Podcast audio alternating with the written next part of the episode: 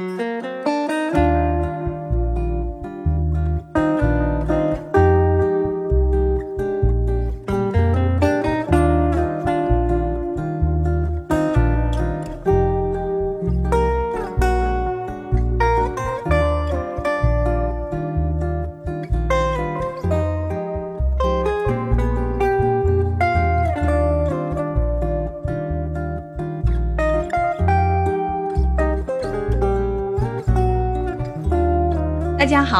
这里是柳林风声，一个放肆阅读的节目。我是炫喜，我是拉特里。我们今天将要跟大家一起来共同分享的是《理想国》的下半期。柏拉图的《理想国》，我们是分成上下两期内容跟大家一起来分享嘛。那上半部分其实一起来探讨到的就是柏拉图他借苏格拉底之口探讨了什么是正义。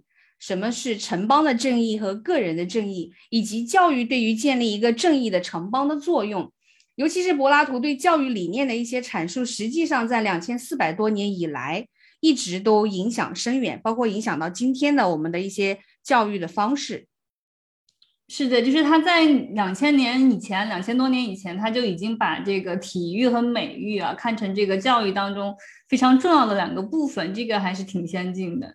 像之前，我觉得漫长一段时间以来，我觉得我们的教育里面可能更注重的是知识，就是知识的传授和知识的积累。但是柏拉图，你看他在两千四百多年前，他就意识到说，美育是熏陶一个人的灵魂，而体育可以强健一个人的体魄。这对于青少年的教育其实是非常之关键的。对，而且我觉得有一个强健的身体，它其实上是会这个提高你这个学习啊，就是的，就是效率嘛。我记得我小的时候有一个表哥吧，他就是人很聪明，平常学习也很好，然后但是他高两次高考都失利啊，我也觉得很奇怪。然后后来呢，有一次我妈妈就跟我讲，她说那个我那个表哥他有很严重的中耳炎，他在压力比较大的时候就是很容易就发炎嘛。然后中耳炎这个东西，它就是导致你头脑是眩晕的。所以我就是，然后我妈妈就老说，她说，哎呀，这个孩子就是挺苦的，说家里不是很有钱嘛，所以就是这样子供他去上学，就想到他平时成绩很好，就是很聪明嘛，但他每到考试的时候，就是那个中耳炎就老是犯。就是考两次都没有那个考到好的学校嘛，后来也就是回家去务农了。所以每次我想起这个，我就觉得有点惋惜。但他但他后来比较好的是，他又通过了那种乡村医生的那种考试，所以后来又成了一个乡村医生，也还也还不错。到最后，嗯，所以就是体育就是一个人的身体健康啊，就是实际上还是会影响你的学习的。就体育真的是很锻炼人的意志力的。你当你某一个体育特长的时候，往往你会发现他好像不容易被打败。就是以前有人就跟我分享过，他说你去观察好了那些非常成功的，他们往往从小就有某一个体育的类目他是做的比较好的。比如说有人可能非常擅长游泳，有人很爱跑步。所以我在想是为什么现在所以精英阶层都开始要跑马拉松了？对，就是说确确实实啊，就是。如果某某一个人他在那个体育上面有这样子的一个很能够坚持的这样一个状态的话，那他干别的事情的时候啊，就尤其他自己很感兴趣的事情的时候，他一定是可以很长期的去做这个事情，然后有很饱满的精神。那柏拉图他讲到，在二十岁之前，其实呃用这种美育和体育教育这个孩子是非常关键的。然后二十到三十岁之间，更多的应该是科学，因为他是深受这个毕达哥拉斯学派的影响，所以他对数学呀、几何啊，像这种科学类的知识也很注重。他觉得在二十到三十岁这个阶段，应该是去探讨这个宇宙的原理的这个阶段，然后到成年，在三十岁到三十五岁之后。才应该要去深入的研究这种逻辑跟辩证，是的，就是如果你太早就接触逻辑和辩证，就容易出现一些，就是可能会出现一些虚无主义的那种想法，对吧？就是如果你太早的学会辩学辩证学啊，如果你学的太早，然后呢，你的这个嗯心胸又不够开阔的话，你就很容易变成一种杠精，就是说你不是为真理而辩。刚才我们讲到说，如果太早去学习哲学，很有可能会变成一个诡辩家。关于所谓的诡辩家，其实柏拉图他用在第六卷里面用了很长的一个篇幅再来讲，就是说哲学其实是一种工具，就是当这个哲学的方法他掌握在坏人的手上的时候，它实际上可以让坏人变得更坏。为什么这么讲？因为他的观点就是在，就是说，一个能够在哲学上能够有所建树，或者是能够学习哲学的人，他是一个就相对来说是一个很聪明的人了。因为他之前列举了很多就是要成为一个哲学家的特质嘛，什么要聪明，要记性好，要又要这个专心一意什么的，就各种。他说像这样的人，他本身的这些特质就很容易让他们在人群中脱颖而出。那他做什么事情可能会。比别人就是更快的领悟嘛，那这样的一些人，如果他走上歧途，就是他要把他的这种聪明才智用到别的事情上的时候，他也很容易领会到这些坏事其中的窍门，对吧？所以他就能够把这个坏事做到极致。柏拉图的观点就是一个普通平凡的人，你是干不了什么大事的，就是不管好的大事你也干不了，坏的大事你也是干不了的。这个是他的一个观点，他其实还是一直讲究这种优生学的。资质平庸的人，出身平庸的人，往往他是没有办法掌握至高的真理，然后干出什么大事儿来。当然是提倡优生学，但他也觉得，就是说，也有可能就是在这种出身不好的人当中，也有可能会出现好的人，也不是完全不可能，所以才就需要选拔嘛。但他绝对是一个就是精英主义的。完全是，就是说，这个社会就应该有精英来统治，对吧？所以他才觉得，他这个书里面后来不是也提到了这种民主主义的政府嘛？民主主义的这种政府，他觉得也是不可行的，因为为什么要让人民来做主呢？就是应该用精英来做主，因为人民是平庸的嘛。虽然说他们这聚集起来力量也是很大的，但他毕竟没有那种统治的智慧，对吧？这是柏拉图说的。他其实是很反对那种就是私立教育，就比如说交学费。这种私立的教师啊，或者是私立的这种机构，他觉得他们不是在给人教授真正的真理，他们教授的都是，比如说如何让这个人获得社会地位。那这种教育方式往往都是去迎合大众的，而这种迎合大众的这种教育方式，他在里面有一个形容，我看了以后 觉得很有意思。他就说，这种为了迎合大众的这种知识的传授，这种教育方式是在饲养野兽。我不知道他会怎么看今天这种全球风靡的这种成功学。我觉得他肯定觉得成功学他应该会很鄙夷的吧？我觉得，因为成功学就是我们目前的这种成功学很流行的成功学，你其实你倡导的是一种就是社会地位和经济地地位上的一种这个成功啊，这种成功柏拉图是不看在眼里的。就更不要说市面上流行的成功学里面，十本可能有八本都是伪成功学，那种教你十二分钟掌握财富密码的。我在想说，别说十二分钟，谁要是一百二十分钟掌握了财富密码，那这个世界上应该都是人人都是一样的富豪了。就我觉得成功学这个事情啊，就是要看你怎么定义成功。我觉得如果你要把成功定义为，就是说你能够有一个比较。平稳、比较快乐的心态，做好我自己，然后回馈社会，对吧？就是这样的一种叫成功的话，那还是有不少的书能够帮你做到成功。但如果说你想追求的是什么，成为首富啊，成为什么什么公司的创始人呢？这种，呃，那所有的成功学对你都是没有用的，因为这些人是不会把他成功的真正秘密告诉你的，而且你可能也不可能拥有他们成功背后的那些资源。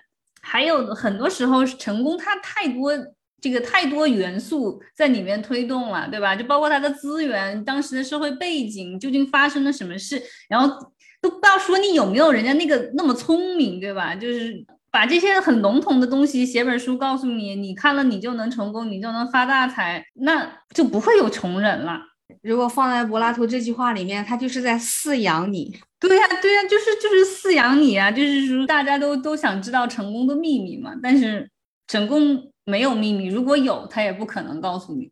如果有，都是不可不能告人的秘密。今天接下来其实要跟大家着重分享的就是《理想国》的后半部分，从第六到第十卷。那后半部分呢，其实柏拉图最核心的，我理解它其实是两大块内容，一个就是著名的柏拉图三欲。日欲、现欲、学欲，另外一个就是关于他的四种坏政体所倡导的四种坏价值。对日欲的这个起因，就是说他们想那个定义一下什么是什么是善，什么是好的，对吧？就是这个它的好，可能还不光是就是善良吧，它这个善还不是善良啊，就是整个就是好的那一面究竟是是什么东西？就是说要要给出一个什么定义啊？当时柏拉图就说，如果直接给善就是给一一个定义的话，那可能就是比较困难的。然后他就想说，给善的儿子，就是比善再浅一点的这样子一个，找一个比喻来说明它是什么。然后他当时他就说的是，他说这个这个善啊，就这个理念，它就好像太阳一样，就是我们的眼睛呢要看见东西，那你就是需要有光的。对吧？就是说，如果没有太阳给你就是这个光的话，那你如果在晚上你看东西，那肯定就是模糊不清的，你可能就看到一个大大概概的样子，还有一个轮廓。但是你要把它看仔细、看明白，那你就是需要这个太阳光的。所以说，太阳光就表明了，就代表一种善。就说如果你没有这个善的话，你体会不到什么是善，那你的眼睛看出去的时候，你在外面你也找不到什么是善。善就好像是太阳光这样一个东西，然后呢，太阳光它又可以帮助这个植物生长，就帮助这些好的东西生长嘛。然后他就说，然后善这个东西，它就如果在你的心里面的话，然后它也可以帮助你，对吧？你不但可以发现善，知道什么是善，然后呢，它也可以培养你，你就是愿意去往善这个地方靠近，对吧？就是你会去做更多的探索，做更多的事情去靠近善，然后大概就是这么一个意思。这个世界上最至高至善的这种真理或者这种美好的东西，它其实就像太阳一样，能够给到我们人类，或者说给到这个地球生命最重要的一个东西。因为如果没有太阳，其实这个世界上你什么也看不见，你什么也感受不到，就所有一切美好的根本。对你只能看到一个模模糊糊的影子嘛，但是你也不知道它是什么。就是完全一片黑暗嘛，对吧？就那个时候，你想，就两千多年前，你没有电呐，什么都没有的时候，对吧？就是说，你一定要有一个那个善的前提在，你才能发现善。所以他就说，为什么有些人他就是有一些特别坏的人，他不知道自己作恶，他没有那个善的想法，他觉得我就是对的。损人利己，这就是天理，对吧？我我为我自己，我有什么不行的呢？我就不觉得这是一个坏事，因为我没有那个善的那种念头在里面，我没有正义这个念头在里面，那我当然就是我就是那么想的。那你跟我讲啥呢？我我我就不觉得我我是个坏人，我就觉得这这么办很正义，对吧？就这些人，他你就没有办法，你跟他也辨不清楚，因为他就没有那个没有那个太阳在里面，他看不清，他就觉得你跟他也是一样的。对他的内心对这个善恶他是没有概念和标准的，所以他就可以为所欲为啊。他有他或者说他有他自己一个别的标准。对，就是说你就一定要有一个前提，就是你能够分辨是什么嘛。就是说他都分辨不了善恶的时候，你再去跟他讲这个善恶还还有什么意义呢？他不知道这个东西的本质是什么嘛？哎，对，就像我昨天看到那一句话，他就说与善人共事，久见其美。我们更多的时候是遇到相反的情况，与恶人共事，久见其丑。对，就像有些人，他可能从小就是那样的环境教育下来，不觉得那个是不应该的。比如说有一些陋习啊什么，他从小就那样，他就不觉得他他是做错的。这个日欲呢，就就是你真确实要想一想，这个太阳它是一个媒介，对吧？就光线它是一种媒介。就是，我们的眼睛，你必须要通过光这种媒介，你才能看到东西嘛，才能知道实体。有的时候，就你看不见的时候，你就会比较麻烦，你就对这个东西就失去了一个整体的概念。当然，你说我看不见，我也可以摸，对吧？但你摸，你摸到哪一部分呢？就就很可能会出现一种像盲人摸象的那样的一一个一个状况，对吧？就你牵一头象来，我摸到腿，我就跟你说象是一个一个圆筒形的东西，对吧？你摸到尾巴，你就说呀，象长得跟蛇差不多。就是到最后，那你你你确实你是看到了一部分，但你没有把它和整个这个整体发生关联的时候，你是得不到一个就是正确的这个概念的嘛？你是不知道这个本质的。那就一定要有光这这个媒介，然后你通过它，你才能看得到。然后他就说，这个善的理念，就是因为它是一个特别大的东西，所有的这些好的东西、正义的或者是好的品质，到底是个什么？你说你给一个这样的概念，它就太大了，你都没有办法去解释这个东西究竟是什么。所以我觉得它还挺妙的，他把它和太阳一比喻啊，你就知道它实际上是一个媒介。通过它，你能够判断你自己，然后你也能判断这个世界，对吧？就是现在在发生的这些事，什么是正义的，什么是好的，什么是不正义的，什么是坏的，对吧？就挺有意思的。就确实是有的人他生活在黑暗当中啊，他没见过没见过光，所以你跟他说啥他不懂。有一些人就是他看了一些那种所谓的什么书啊，就包括乌托邦啊什么的这种书，他就觉得好像就说你就是应该这种平均分配啊，就是应该怎么怎么样啊，然后这个社会才能够达到一个和谐。但他就完全忽略了人性的那一面，他就看到那那一边，就是我不知道现在啊，就有一段时间，就是很多人他们对那个朝鲜的那个统治他们是很感兴趣的，他们觉得那个是很终极的一种就一种政治体制。就是这些人，他就没有看到这个事物的整体，他想象当中，哎呀，这个当然我想象都是美好的呀，对吧？就大家共同奋斗，然后呢，所有的东西都拿来平分，对吧？就就没有这个贫富差距，每个人都很公平。你想象当中是这样，但你执行的时候，你完全不是这么一回事儿呀。在这个第六卷里面，柏拉图又提出了两个概念，他就提出了知识和意见两个概念啊。然后他当时他就问格老孔，就是说，在你知道、你明白这个东西和你不明白这个东西有没有一个中间的这样子一个区域，就是你对这个东西知道一点点，但又不全知道，对吧？所以说他他就把这个中间区间，就是你知道一点点，但你又没有抓到这个本质，那这个时候你不能说你有这个知识，你只能说你有的是关于这个的一个意见。所以说我就想起原来不是老说什么。半壶水响叮当嘛，一壶水不响，半壶响叮当。就是说，你对这个事情到懂不懂的时候，你就觉得你自己很厉害，就就有很多意见，对吧？很多意见要说，每次一讲啥，你就就有点意见，对吧？就真正懂的人，其实他没有啥好说的，因为他已经看明白了，对吧？就是。就就人跟人之间的关系也是这样子的，就是往往是你不足够了解的时候，你只能够看到表面的时候，你的想法是很多的，你的意见是很多的，但是你真正去理解到对方的时候，可能你反而就能够共情吧。对，可能是。然后他所以说用用这个用知识和意见的这个来。看刚刚的那个日语呢，他就说我们的人的心灵就好像是我们的眼睛一样，就是如果说是他注视被真理所照耀的对象的时候，那我们就能看得到这个东西，我们就能了解它的本质。但如果说真理没有照耀到了这个东西的上面的时候，我们就是给到一个模糊的影子，那我们所有的就不是理性，就不是本质，而是一种意见。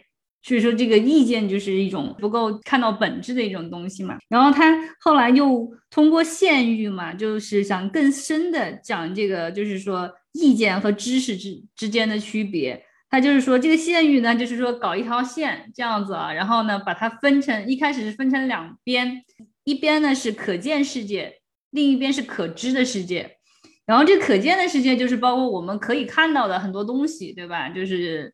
花草树木啊，比如比如说彩虹啊这些现象，对吧？就是它就是可见的。然后这个可见的世界里面呢，它有一种东西，就是想象或者是意象，就是我们能够看到的。对他说的想象，其实也是一种影像，就是你能感受到、看得到的。就比如说我们能看到彩虹，对吧？彩虹这个东西它就是一个图像。然后呢，我们看到彩虹的时候，我们会产生的信念，就是这个东西是从哪里来的？是。是个什么玩意儿，对吧？我不知道。你开始有没有想，为什么这个就出现个彩虹呢？为什么它就是雨后出现呢，对吧？平常它也不出现呢，也不是说，也不是每一次下雨以后都有彩虹啊。它究竟是个什么东西呢？就会有很多猜测在里面，对吧？然后就会有一些就是传说，然后大家就说，哎呀，这个彩虹是什么仙女的衣服啊，或什么的，对吧？然后它就变成一种好运，就说你看见彩虹，你就能有好运气。然后呢，这这个东西再往上升一层呢，它就到了可知世界。就是一种知识，到后来我们就发现啊，原来是那个，就是你下完雨以后，你的那个空气里面还有水滴那种微粒分子，然后呢，就是这个时候如果有阳光的话，它会产生一种光的那个衍射，对吧？然后呢，就出现这个七种颜色的光谱，这就是你看到彩虹的原因嘛。然后这个时候你已经知道它是怎么产生的了，那你的这个东西它就是一个上升到一个理智的，对吧？就一是一个理性了。到了科学理念、科学概念的那个那个程度了，对吧？这个东西就不是你一眼能够看出来的，还有包括就是，比如说我们放一个筷子，放一个东西在那个水里面，然后你就会看到它在水里面的那个部分变短了，这就是我们可知世界里面发现的。你就觉得它好像是短了，但你伸手再去摸一摸，它也没有变化呀，它还是直的，它也没有瘸了，也没有怎么的。然后到后来你知道啊，它就是原来也是因为这个光线吧，水对吧的那个色率不一样嘛，然后就出现这个情况啊，你又懂了，就是你首先你会看到这个现象。然后呢，你会对这个现象进行观察，然后你分析，对吧？它为什么会产生这种现象？然后呢，你就得到了你所谓的这种知识，就是这样子的。就比如说以前像那个天狗食月，对吧？就是那个有一次我们月食啊，我正好跟尼克在外面散步嘛，然后就看到那个月食，然后呢，我就跟他讲，我说这个像以前啊，就古代中国看到这个月食的时候，说我们就叫它天狗食月。然后呢，我们就会敲那个盆，对吧？敲击那些东西，就发出巨大的响声，就是把天上的那个巨犬给驱赶开嘛。这样的话，我们的月亮就就能够留存下来，对吧？一开始的时候，你并不知道它是月食。很早以前，古代人民他们看到这个月亮，一下怎么突然缺了一块？他怎么会能够想得到？哎呀，这是它转过来被挡住了什么的？那肯定就是在想一想，那是出了一个什么事情，对吧？然后呢？又又觉得月亮对我们来说就是也是一个很重要的东西，那怎么办？怎么能帮他呢？也不知道是谁吧，也不知道是什么这个因果下之下，他们就有人敲了盆儿干了啥，然后发出巨大的响声，然后过一会儿，哎，月亮又好了，然后他们就总结出了一个规律啊，一肯定是一个什么巨大的怪兽在那里，只要我们发出响声，它就会走掉，然后月亮就会出来，就是这样子的。然后慢慢后来有了天文学，你就上升到了这种可知世界了嘛。就是科学就是这样子来的嘛，对吧？就是一开始就是研究各种现象嘛，然后你就发现它里面的普遍规律。物理不就是这样子吗？就物理不是研究这些事事情发生的这个里面的普遍规律嘛，然后把它总结出来。其实哲学也是啊，哲学只是它研究的更宽泛嘛，它就看到的可能它不是那么偏重哪一个理科啊，但是它其实哲学想要探讨的也就是事物的本质嘛，就这个事情的根本是什么。对，其实柏拉图在这个地方借苏格拉底之口和格劳孔沟通呢，其实他想要表达的就是一个真正的哲学王或者说哲学家，他是要怎么样去了解一个事物的本质，应该接受一个什么样的教育？是的，是的，就是首先你肯定要有一定的基础知识嘛，然后你才能去观察这个世界嘛，然后呢，你再通过这个辩证法的学习，你才不断的去这个辩证。就是不断的推翻，对吧？然后又重新建立，然后又再推翻，又再建立的这样一个过程，你就一直往它的本质逼近嘛。最后你到达那个地方，你能够得出一个一个结论嘛？一般人就是可能就是更满足在这个可见世界了。我看到这么一样东西，我知道它是啥，我就完了。那很少人去想要知道这个本质是什么，有哲学精神的，想要探讨这个本源是什么的人，他们才会去就是认真的考虑这个事情的背后是。什么？它究竟为什么会是这个样子？然后他们就来推动科学的发展嘛。就是有有些人他可能也观察到了一些现象啊，当然他会把它当做其他的工具，从某些这个现象里面他能够得到一点就是做生意的小窍门啊，或者什么的，对吧？就是别人可能没注意，他注意到了，然后他可能拿着这个就就能去多挣点钱啊，多干点啥，就是但是他没有想过这个事情本质是什么，他肯定也不太愿意去考虑了。刚才我们讲到了日域和现域，那柏拉图三域当中，接下来最核心也是这个书里面大家共知当中最重要的一个比喻，就叫洞穴之域。关于洞穴之域，为什么说它是这个书当中最重要的一个比喻呢？洞穴之域呢，其实它应该是最主要的，而且它主要它是一个是它篇幅本身很长，在这个里面它用了很长的篇幅来讲。这个什么是洞穴之域嘛？然后还有一个就是，我觉得在这个洞穴之域里面，柏拉图他实际上是把本人，他本人或者是苏格拉底这个比喻里面走出了洞穴的人，而且他这个这个比喻也也相当有意思，因为他这个比喻它本身就是一个故事，也就是讲出来也是很有画面感的，所以我觉得可能看书的时候啊，大部分的人可能对那个县域，因为县域还是比较枯燥嘛。日玉它是一个真正的比喻，线玉其实都不算，因为线玉它其实就是用线段做了一个介质，跟你说一下分区的事情，所以说线玉应该说是最枯燥的一个在里面。但是学玉呢，就我觉得可能是很多人都都能够明白他在讲一个什么故事啊，或者是揭示一个什么道理，它是一个很巧的这么一个比喻，就是你你完全能够就是一下就体会到他想说什么。然后这个学玉他就是说。他是有这样子一群人啊，他们生活在一个山洞里，头呢是被固定住的，他们只能看到那个山洞里面，就是面朝那个洞壁。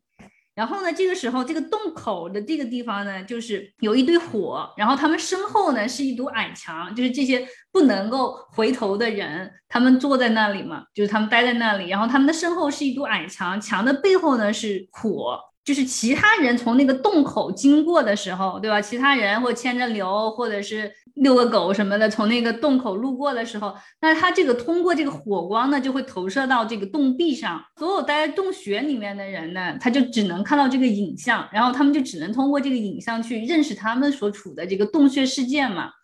你不能动，然后你又只能是这样看的话，你肯定就是看到一些影子，对吧？然后你不知道它是什么，你可能会有你自己的猜测，对吧？这这个是个什么什么东西？然后他就说到有一天呢。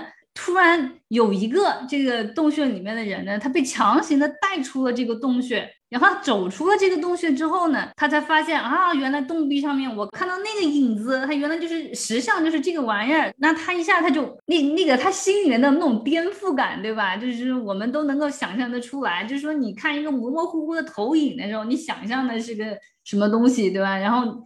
结果你出去以后，你一看和你想象的完全不一样，哇，你肯定就啊颠覆了，怎么是这个样子？然后他当然他其中还会说到，就是说这个人，因为你长期生活在那个洞穴里面，你的眼睛是习惯黑暗的。然后呢，这个时候他要把你扭过来，对吧？就是给你把这个脖子松开以后，给你扭过来，就一定要你往那个光线的地方走。那你肯定是这个过程里面你是很难受的，因为你会感觉你睁不开眼嘛。然后他就说，这个这个时候人是会很痛苦，你是不愿意出去的，你是想回到你的那个洞穴世界的，对吧？我在下面待着多舒服，我我眼睛能看见，我感觉是愉快的。我这样出去，我我不知道我会发生什么事儿。你外面光那么强，我会不会就瞎了？那你就会感到很恐惧，你不知道外面是什么东西，对啊，那么可怕那个强光，对吧？你这样知道我走出去以后是啥？可能我一下。就被这个强光给给弄瞎了，或者是我自己被强光吞没了，对吧？就不知道是什么东西，那就很害怕。然后，但是这个这个强力呢，他就拉着你，就不让你回去，他非得给你拖出去。然后你走到这个过程当中，你慢慢开始适应，对吧？你慢慢开始适应外面是有光的这个东西了。然后你慢慢好，哎，开始可以可以看点东西，对吧？然后呢，你说，哎，这个是花，这个是草，你能看见了。然后你再适应一段时间，哎，你发现你可以就是直视太阳了。然后这个时候他就说。那这样子走出洞穴的这些人呢，他就是看到了事情的本来面目，也就是说，你就看到了事情的本质。但是这个过程是很痛苦的。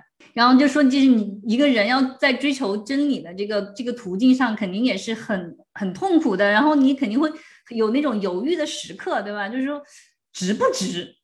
我究竟是为啥，对吧？我搞这个那么辛苦，然后到最后可能是一场空，什么都没有，对吧？可能我还得就是赔尽所有，对吧？如果你坚持下去，对吧？就是看到真相的那些人，他就他就知道，哎，这个东西是值得追寻的。然后他又说，他说这样子的一个人啊，就说你能够在外面你看到他本来的这些真相了，然后这个时候如果你再让他回到那个洞穴，他会是一种什么感觉？我已经见到了光。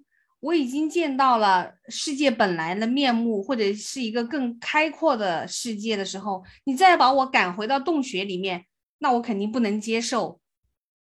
对，你肯定是不愿意回去的，对吧？所以说，柏拉图就是说，为什么哲学家真正的哲学家，就真正看到事物本质的哲学家，他们是不愿意去从政的。按道理来讲的话，他们应该是最拥有那种大智慧，知道怎么样的去。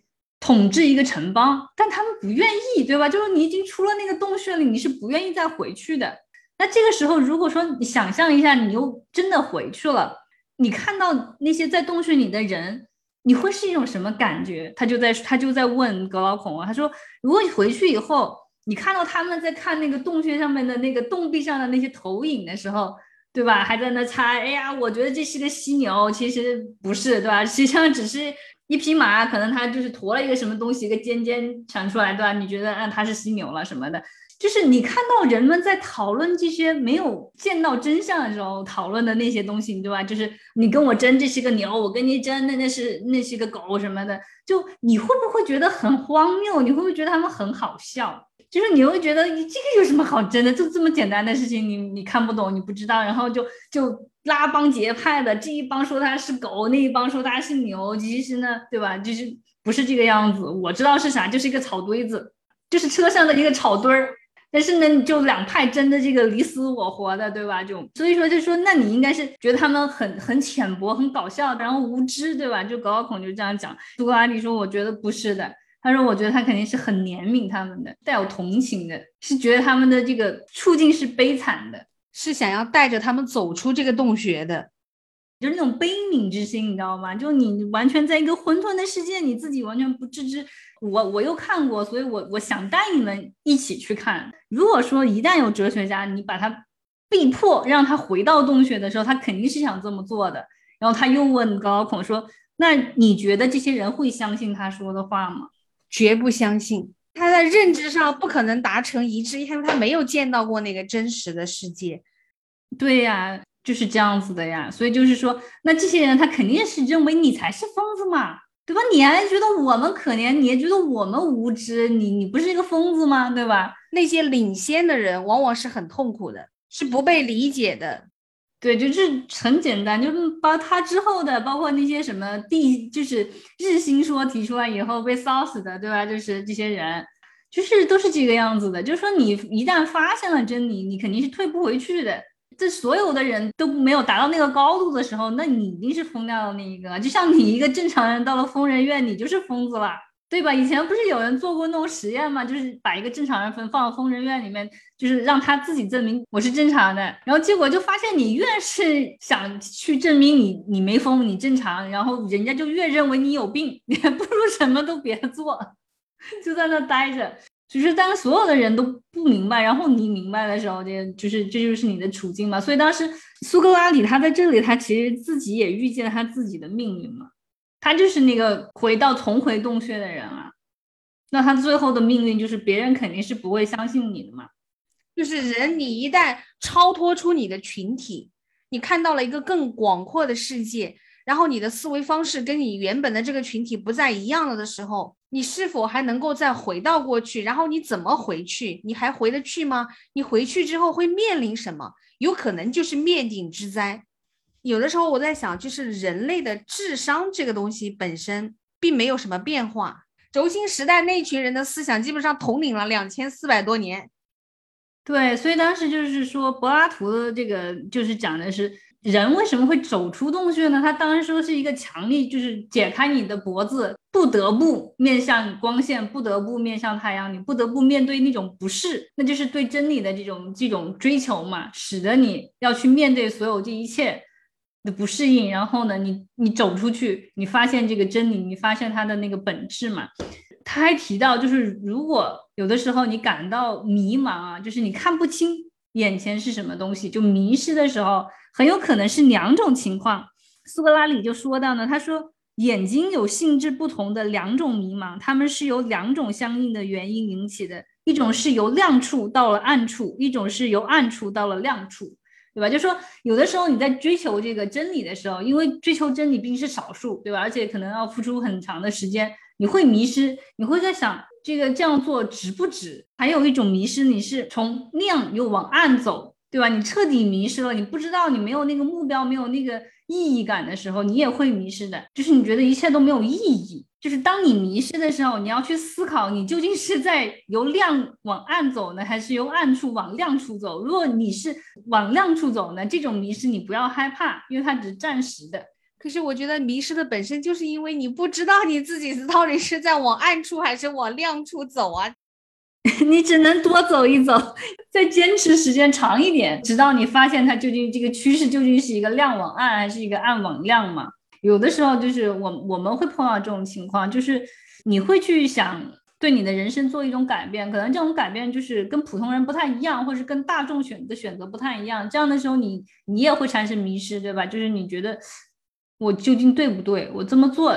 该不该，对吧？就是你也会很迷茫。然后这种时候呢，只能说你就是只能是再前行一段时间。然后你才能可能才看得出来，但是这就是在这种迷茫的过程中，你也不要就是马上就很沮丧。我就是觉得，其实任何一个时代，或者说任何一个洞穴里面，它总会有那么个别的人会爬出来。是，就是有些人他会那种啊，因为一种好奇心，想去探寻，想知道结果的这样的一个心理。他们也许是被宇宙选中的人。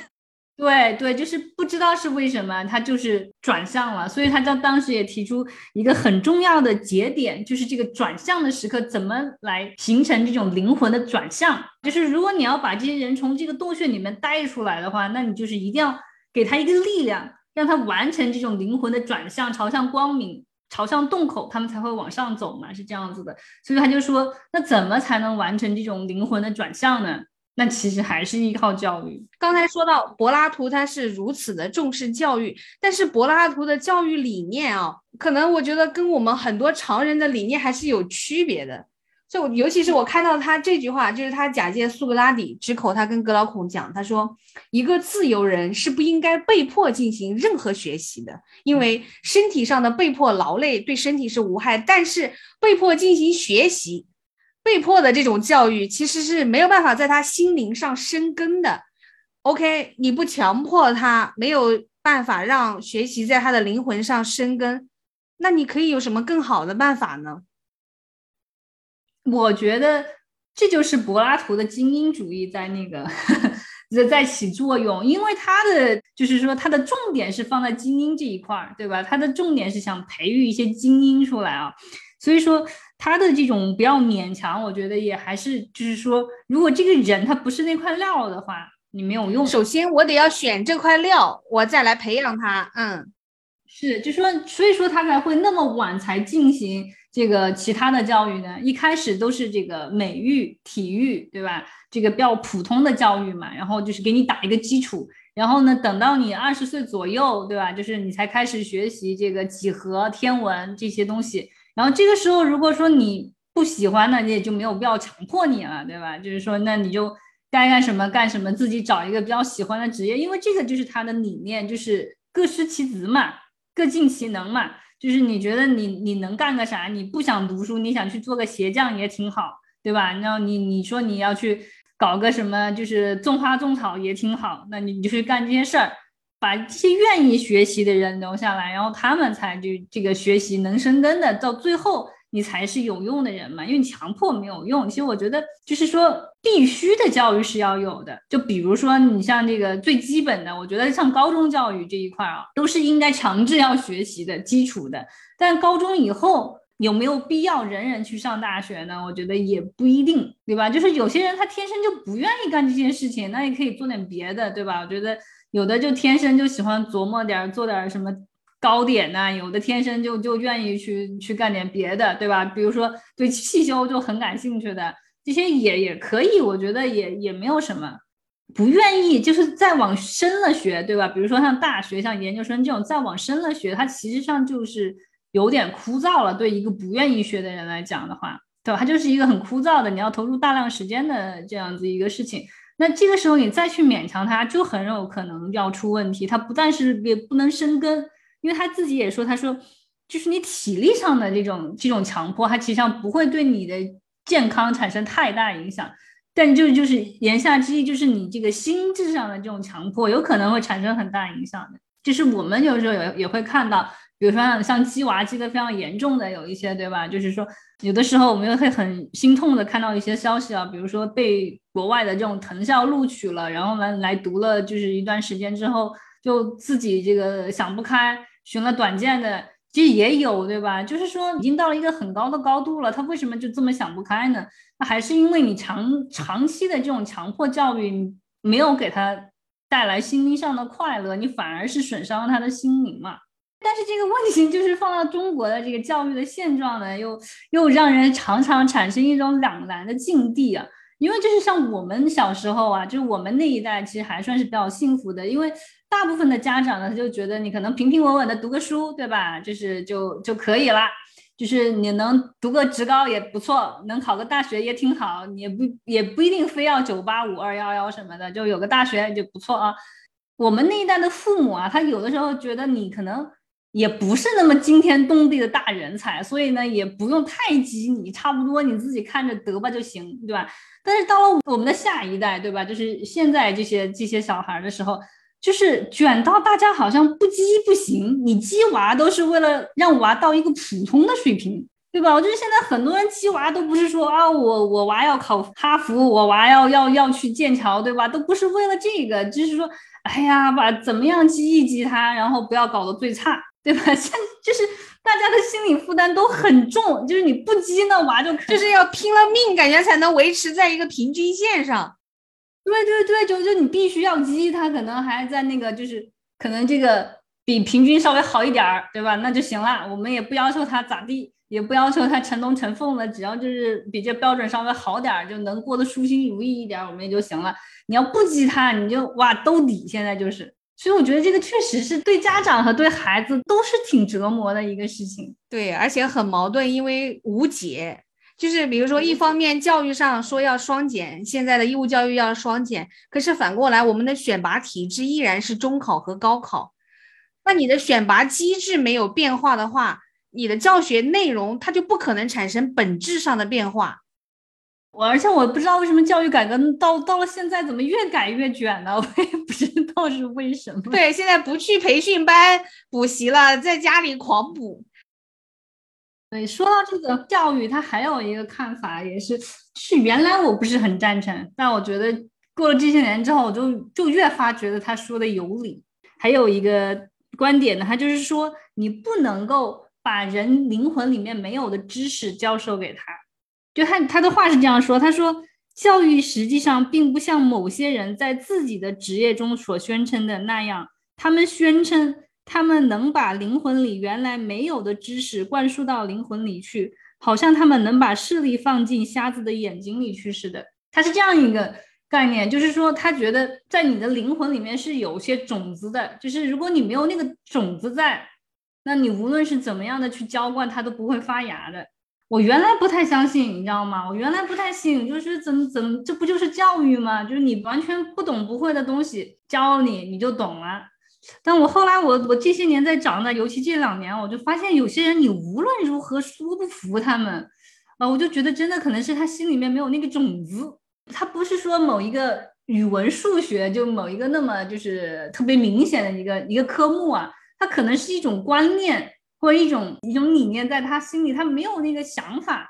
你就改变不了他，你无论怎么样，你都说服不了的。就是他没有那个种子。就是为什么同样一件事情，我们可以南辕北辙到如此之地步，就是想法这么的不同。这个是我一直很疑惑的，到底是什么原因让我们有完全不同的想法？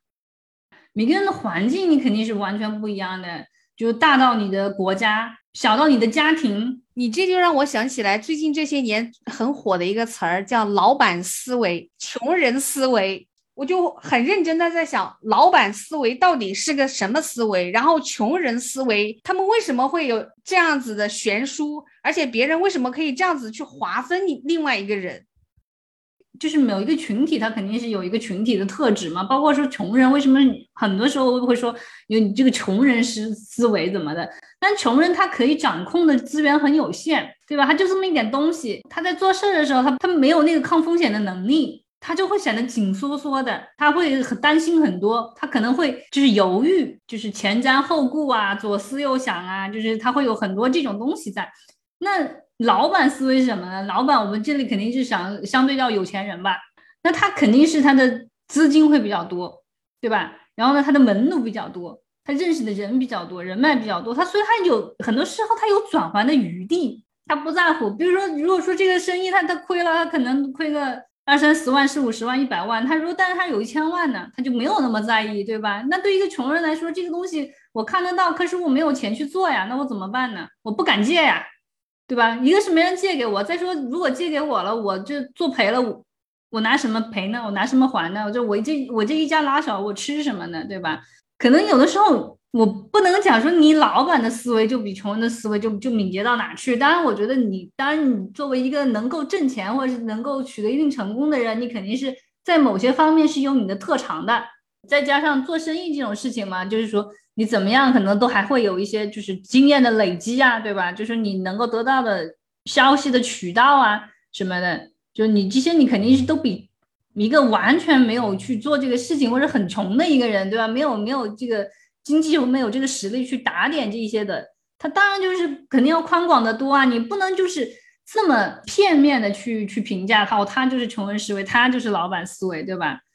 就是如果一个穷人身上出现这种老板思维，你不会觉得他很神经病吗？命比纸薄，心倒挺高的，对不对？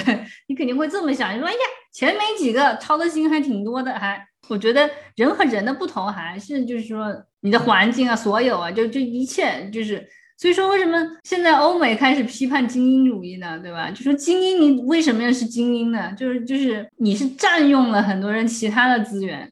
你才成为了这个精英，对吧？就说你，你精英，你并不是说你这脑子上就比别人聪明多少，对吧？有可能很多很聪明的孩子，他就是因为穷，没有这些资源，他没起不来，他没办法。所以说现在搞的就是很多精英也很害怕再被戴上精英的这个帽子，因为这几年就是国内国外的都有这种反精英的这种思潮在嘛，所以说才开始就是有那些书，什么精英的傲慢，对吧？这样去反思，对吧？你为什么是精英？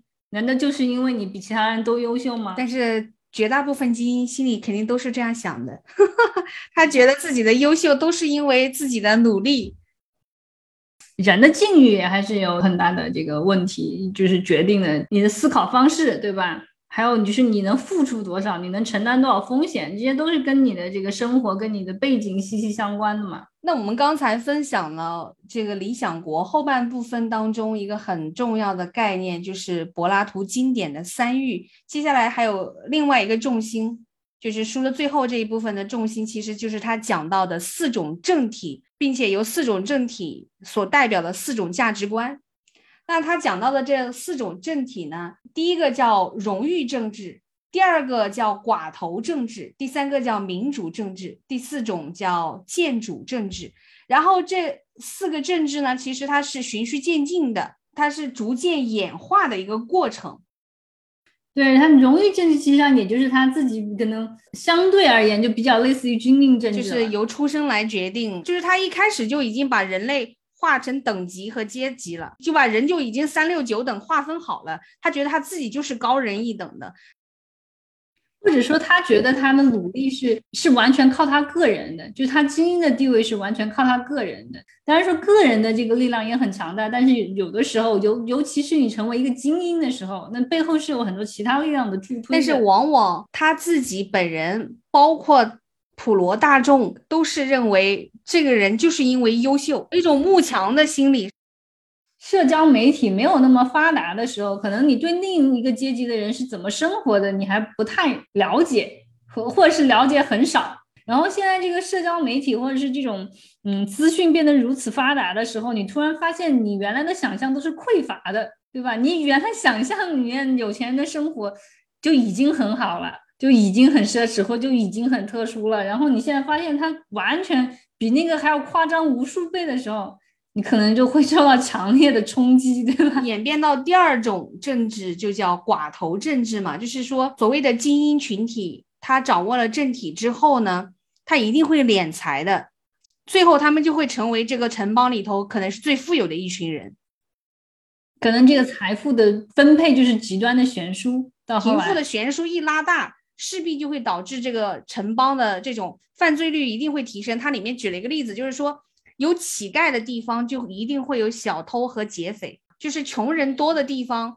犯罪率就会上升。就是一开始你可能是通过你的其他的一些特长成为了精英群体，然后你你掌握了这个政权，然后最后你就变成了这个国家最富有的人。对，或者是你周围的一个集团，以你为中心形成的一个集团，对吧？他就是掌握了这个政权之后呢，他就会开始敛财，越变越糟，就会造成巨大的贫富差距。这个时候社会就开始就是不安起来嘛，它就会有一些就是贫穷出现以后，它就会出现动荡嘛。然后再往后走呢，这个就有可能会出现民主政治，因为贫富悬殊的关系，那就绝大部分人都变成了穷人的时候，那穷人就会反抗。对，因为他他是这样子定义这个定义民众的，他说民众这个东西它本身它是没有什么力量的，但它一旦聚集起来呢，它就可能产生一种强而有力的力量。这个地方就是乌合之众的 那个核心。他是不提倡民主政治的，因为在他的心里面，他是觉得这种民众啊，他是是没有就是共同目标的。他当然就是说，如果说你这个贫富差距很大，它形成了一种就是极大的一个一个贫穷的群体的时候。这个时候他们是有共同目标的，就是要推翻，对吧？就是要要寻求他们自己的利益。但他们达到这一步以后，他们下一步该怎么样去做？怎么样去维护一个城邦的统治？这个时候他们是分散的，他们就领不在一起了，因为他们是站在他的心里面讲，这种民众他是没有这种统治智慧的。他说，不顾一切的过分追求自由的结果，就会破坏民主社会的基础，导致集权政治的需要。你要去破坏的时候，其实是很简单的。稳固一个一个一个城邦的时候，其实你要做的事情是很繁琐的。在西方，就是好多时候你要修一个机场，你要修一个高速公路，就是花费很长时间，有的时候十好几年都搞不定的。他就是有些人他就不通过呀，有些人他就不通过，不通过不举手，他不表决，你就就修不了，就是这样子的。就是说，有的时候他民主政治它有民主的这个不好的地方在那里，就是你很难达成共识。尤其是你的这个目标没有明那么明确的时候，对吧？就是你要推翻的时候，你这个目标是明确的，那每个人都会往那个方去做，那你就领起来的这个力量它就很强。那一旦那个明确的目标完成之后，那剩下的时候的话，那你就这个你就不知道到底是该怎么办，对吧？总有不同的声音要出来，那你就没有办法协调。然后他说这个时候呢。就会导致集权政治的需要，就是这个时候，你大家都公说公有理，婆说婆有理，怎么办呢？这个时候总要推出几个人来代表大家，就是来拿出这个意见。那你推出来的这些人，到最后呢，就很有可能走到集权的。其实所谓的民主政治，在柏拉图看来，他就是觉得是没有共同目标、很松散的一群人。就是当所有人都很松散的时候，势必就不能够产生很强的动力，去把这个国家建设的更好。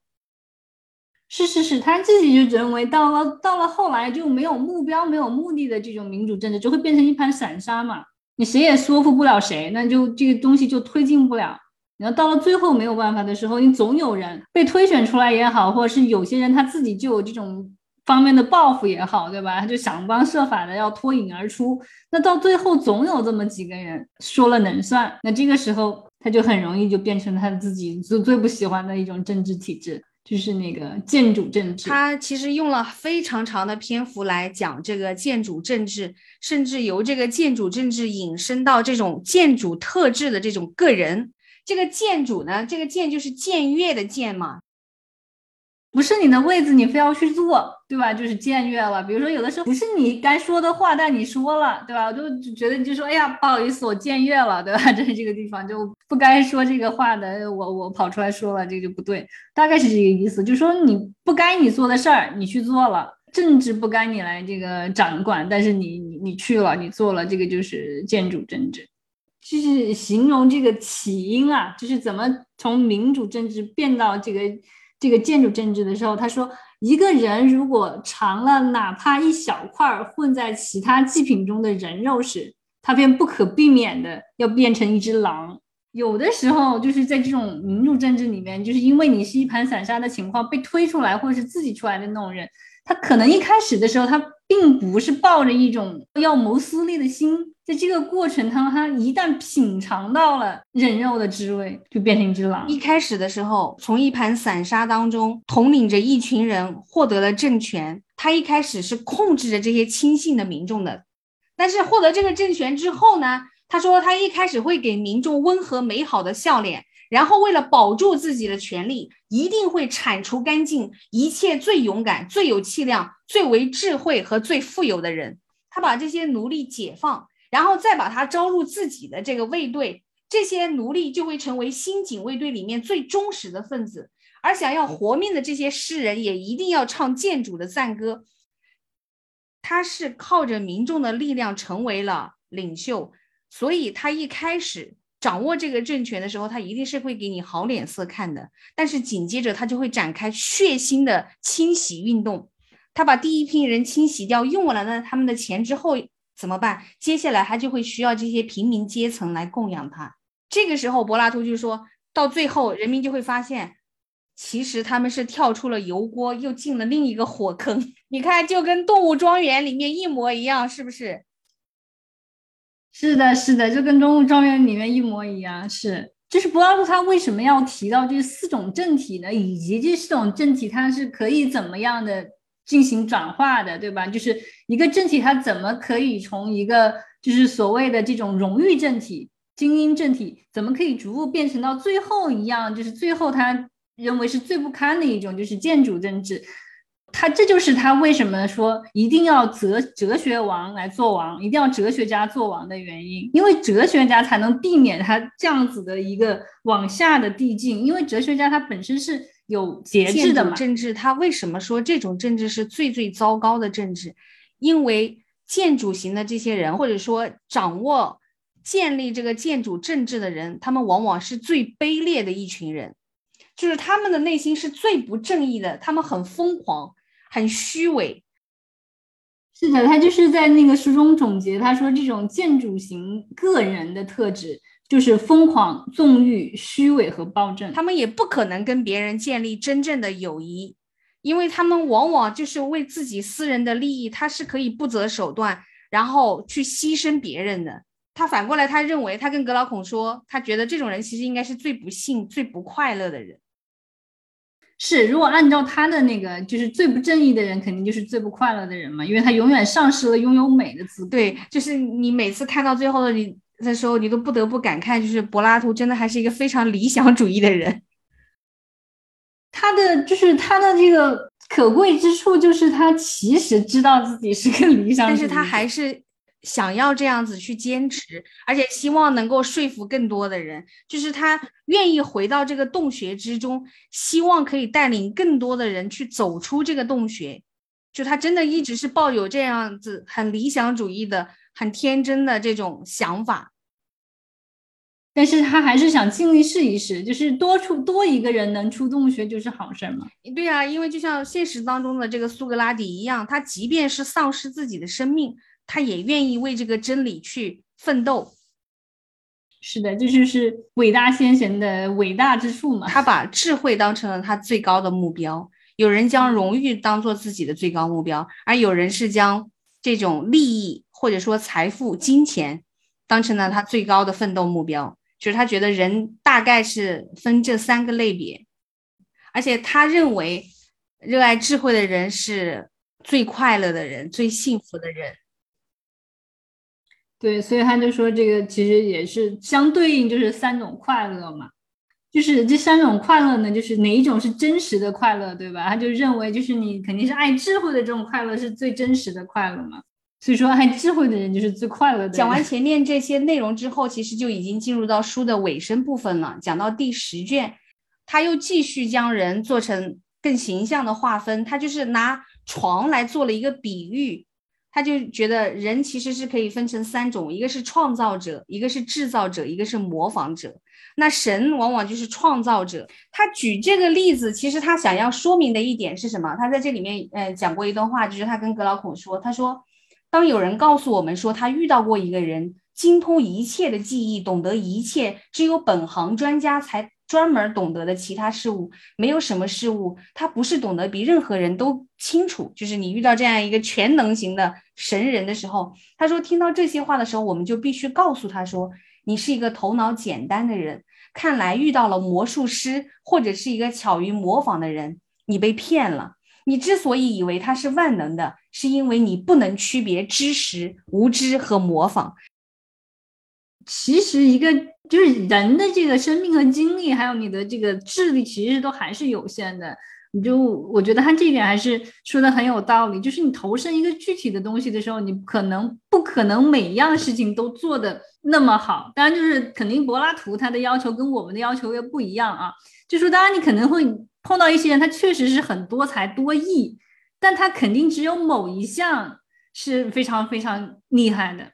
他不可能说哪项都跟他最厉害的那个一模一样，这个就所以我就想到说，如果你刚刚开始认识一个人，或者是听说一个人，就这个人真的很全能、很神、很厉害，然后什么东西都夸夸其谈的时候，也许应该 在自己的脑子里多打一个问号，多思辨一下。对，还是一个慕强的心理嘛，就是我们一般都听到一个人，他既是什么，又是什么，还是什么，既会什么，还会什么。对吧？你你会心生崇拜，所以你应该要透过这个现象，可以去看到那个本质背后到底是个什么。柏拉图在《理想国》的最后，他其实讲了一个很长的故事来收尾，就是这个故事，他其实想要试图去说服大家，虽然你可能觉得。建立一个理想的城邦不是那么容易的，甚至可能建立不出来。以及我们为什么真的一定要去做一个有理想的人，做一个正义的人呢？他到最后，他想阐释的是，他就是觉得，因为人的灵魂是不死的。如果你做一个正义的人，你死后的世界，你也会是一个正义的，你会过得更好一些。而不正义的人，死后是会非常悲惨的，有点因果论的意思。对他还是回到了所有宗教的最根本，你就就是你是好人你就上天堂了，坏人就下地狱。我就在想，是不是他从一开始提出正义的这个论点的时候，只能通过这样一个故事来圆满他的论点呢？因为现实生活当中，他确实找不到一个完全可以去证明这个论点的论据。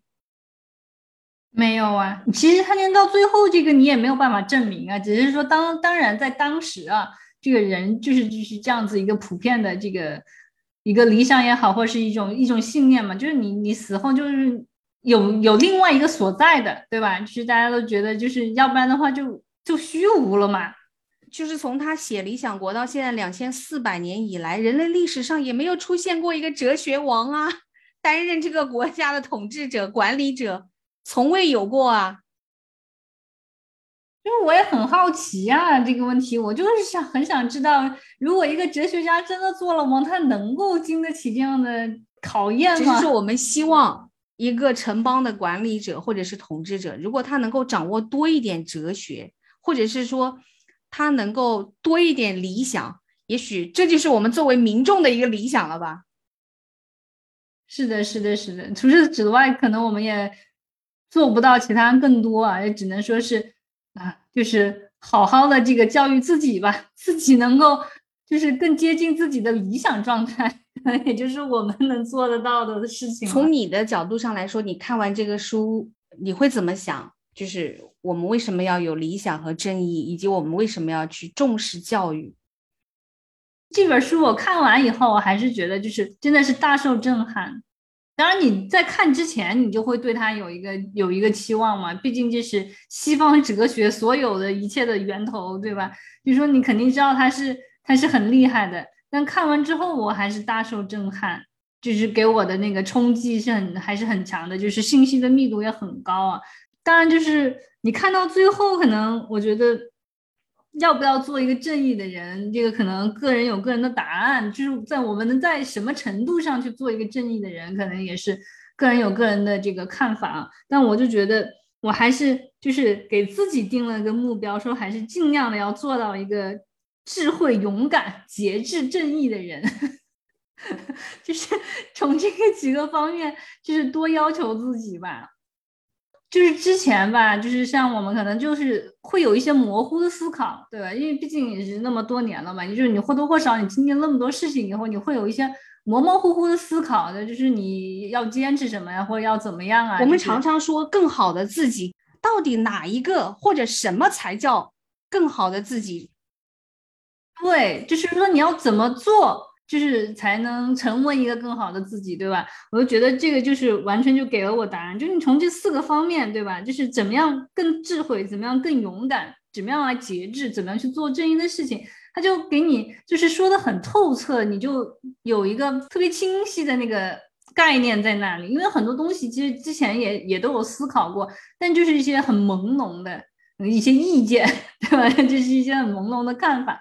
然后这个看完以后呢，你可能就就会有比较清晰的，就是大概哎知道这个东西是什么样的，我应该去怎么接近它，就是你你心里就是有点数。这本书我觉得它真的是激发了我内心的这种畏难情绪的，就是差不多用了半个多月的时间才把它啃下来。在这个过程当中，有好几次都觉得自己要死机了，就觉得自己宕机了，脑子跟不上那种感觉。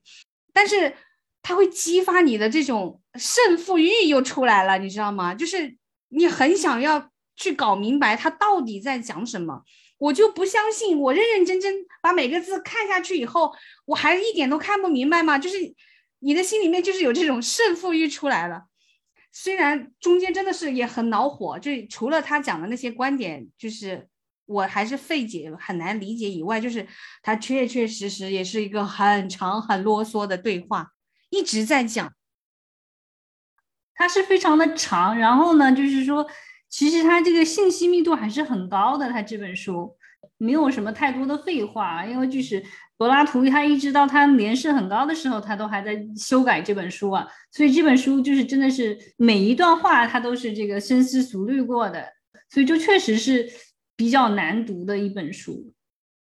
但是就是说，不管你能读进多少吧，我觉得但凡你翻开这本书，你就一定会有所收获。